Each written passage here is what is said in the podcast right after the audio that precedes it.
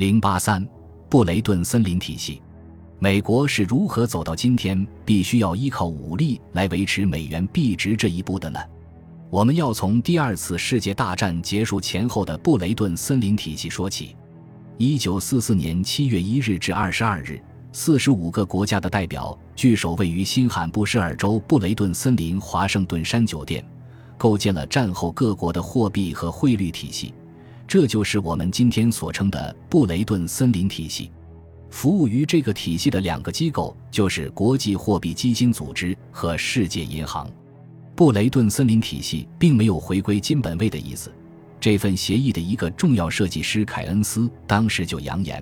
他们要建立的系统恰恰与金本位相反，这个与金本位及其相应的固定汇率体系恰恰相反的架构，就是一个各国自行建立的纸本位及它们之间的浮动汇率体系。这个体系在十七年之后的一九七一年，因美元与黄金正式宣布脱钩，终于实现了。布雷顿森林体系构建之初，还是依托金汇兑本位制。各国自行发行的货币以黄金或是可以兑换成黄金的货币为储备，因此各国实际上是将自己的货币与美元挂钩，而美国则向各国政府承诺以三十五美元兑换一盎司黄金。黄金在日常生活中大家不能直接用来购买东西，只能作为国际贸易的政府间结算之用。美元，这个最终与黄金挂钩的货币。原则上就被视为同黄金一样的资产。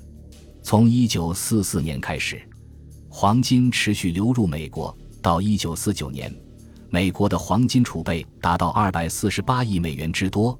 按照当时35美元兑一盎司黄金的汇价，大约折合22000吨黄金，这相当于除去苏联集团和国际组织的整个西方世界所持有的货币黄金的百分之七十二。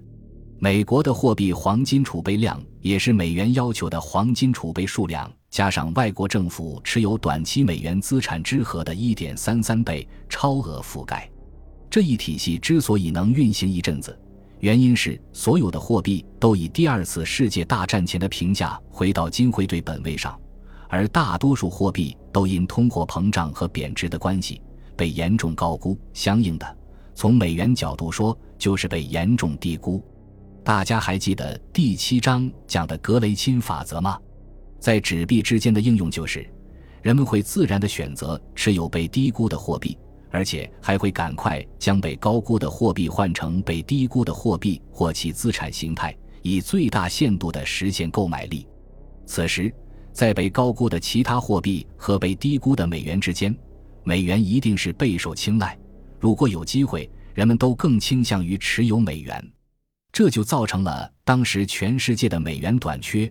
不过，美元的紧俏好景并不长。如同充满了矛盾的二十世纪二十年代的美国，二战以后五十年代的美国也充满了矛盾。一方面，全世界都看到战后美国欣欣向荣的景象和欧洲与美国生活水平的巨大差距。美国家家有电视，户户有汽车，每三个美国人就拥有一部汽车。而每十个英国人才拥有一部。另一方面，美国持续的印钞向全世界提供着美元流动性，好像全世界都在等着这一纸绿钞才能交易似的。一战后，美国制造业出口占 GDP 的比重达到峰值后的断崖式下跌，导致美国马上进入了二十年代的通缩。二战期间，美国制造业出口占 GDP 的比重又迅速飙升到近百分之六的水平。但是和平带来的依旧是美国以军工为主的制造业出口占 GDP 比重的断崖式下跌，整个五十至六十年代在百分之一上下，到了七十年代，这个数字已经接近零。